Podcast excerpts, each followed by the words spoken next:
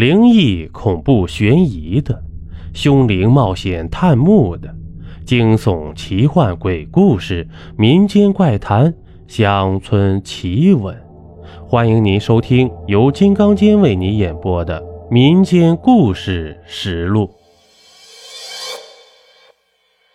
第四集。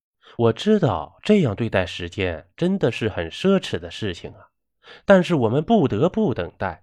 就如同荒诞剧《等待戈多》一样，即使知道结果，也仍然要等待。大厅里面非常安静，七口棺材根据北斗七星的形状摆放着。时间已经迫近，大厅里一点变化都没有。我频繁地看着手表，感觉这种等待实在是一种折磨，甚至比坐火车还要让人感到沮丧。突然。靠近内里的三口棺材出现了轻微的响动，渐渐的，声音越来越清晰。不错，就是叩击棺材的声音。随着这种声音越来越密集，那个原本已经堵上的隧道突然间开了。五叔给我使了一个眼色，我点头，蹑手蹑脚的来到隧道口，正准备往出走的时候，却发现根本走不出去。面前好像有一股无形的墙阻挡着，我无奈的对五叔摇摇头。五叔示意我就近坐下，不要再乱动了。我于是，在隧道口找了个地方，重新坐了下来。灯光很亮，这是太阳能蓄电池提供的能量，而且这种采用冷光源，非常的省电，而且亮度很大，支持到天亮应该没有问题。我正胡思乱想间呢。这四个人的身体已经顺着隧道平着飘进来了。四口棺材的盖子同时打开，四个人被平均分配，一人一口棺材。这时候呢，那个叩击棺材的声音又逐渐慢下来，但是仍然很清晰。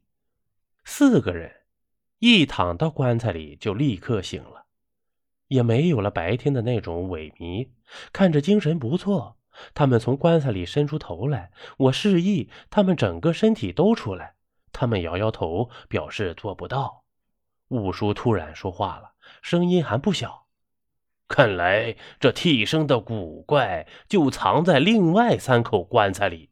如果我没有猜错的话，这三口棺材里面的人都是生出来没有满月的小婴儿啊！”他们要找到四个十岁以上、十八岁以下的年轻男子作为替生主，把这四名男子的阳寿延续到他们身上，好让他们可以立即转胎投世啊！如若不然，他们一定要在这口棺材里待够一百年。为什么他们要选择四个人呢？我好奇地问五叔，他回答道：“因为。”三个孩子死亡年龄都不大，属于短命鬼。短命鬼必须自己找到替生主才能转世投胎。如果以必须选择十岁以上、十八岁以下的人作为替生主的话，就得多出一个人来，用这个剩下的阳寿把他们四个替生主已经用掉的阳寿抵消出来，这样才能。有正常人的阳寿去投胎。如果选择了三个人，那么这三个人用过的阳寿就要在投胎后减去，岂不是白白比正常投胎的人少了十到十八年的阳寿？到头来还是个短命鬼，轮回多少世也无济于事。那他们找的人岂不是年纪越小越占便宜？越接近十岁，来世的阳寿就越长？郑宇忽然发问，五叔说道：“可不是这样。首先，他们不可能挑选替生主，只要有了就算，因为这样的机会是很难等到的。第二，就是年纪越小的孩子越容易变成短命鬼，将来短命鬼越来越多，这种替生的不正常现象就会越来越多。”很难想象这种事情泛滥，整个阴阳界的平衡被打乱是怎样一个情形。另外，由于各种不可抗拒的因素，每个人的阳寿和实际年龄是不相符的。百分之九十九都不相符。多活几天的有，少了几年的也存在。他只是要求一个正常值，而不是追求个体的数目。郑宇点了点头。大乐他们的年龄肯定都没有超过十八岁。五叔断定，四个人频频点头。不说了，撬棺。这五叔一声令下，我拿出早就准备好的一间用布料做成的房子形状的大帐篷，让这三口棺材居于整个房子之下。拿出熏香点燃祭奠之后，才拿出铁锹等工具去掀开这棺材盖儿。一会儿的功夫呀，整个棺材盖都掀开了。我们忍不住往那棺材里面看去，果然这里面三个小孩子的尸骨啊。还没有完全腐烂掉，还能看见一层干枯的皮肤，还有一些毛发。这三个孩子的尸体原本全部是侧着身子的，没想到他们突然一起转过身来，平躺在棺材里，用他们已经不存在的眼睛窟窿对着我们呢。郑宇已经被这突如其来的变故吓得坐在地上。他拼命地摇着头，可见不是一般的痛苦。五叔拿出几根干草，编成人形模样，在这每一个棺材里面放一个，就放在小孩尸骨的旁边。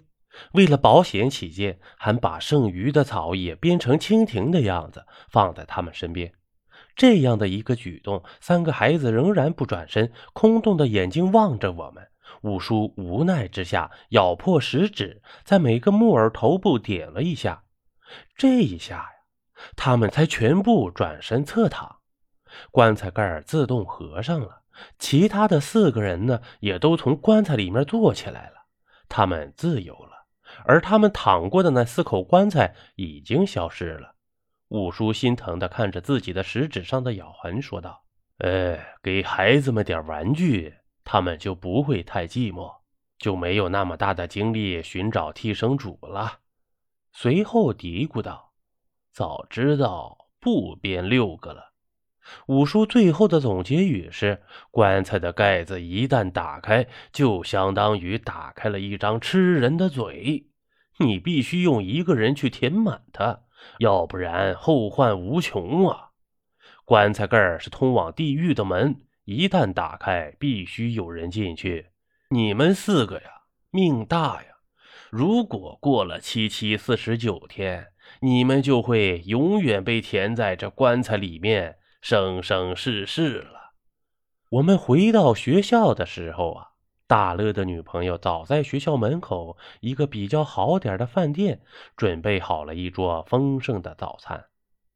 当他看见大乐安全回来，早已经激动的不知道怎么办了。我和郑宇则拉着手对视而笑。好了，这一集播完了。如果您喜欢我的专辑，还麻烦你点个订阅吧。咱们下集见。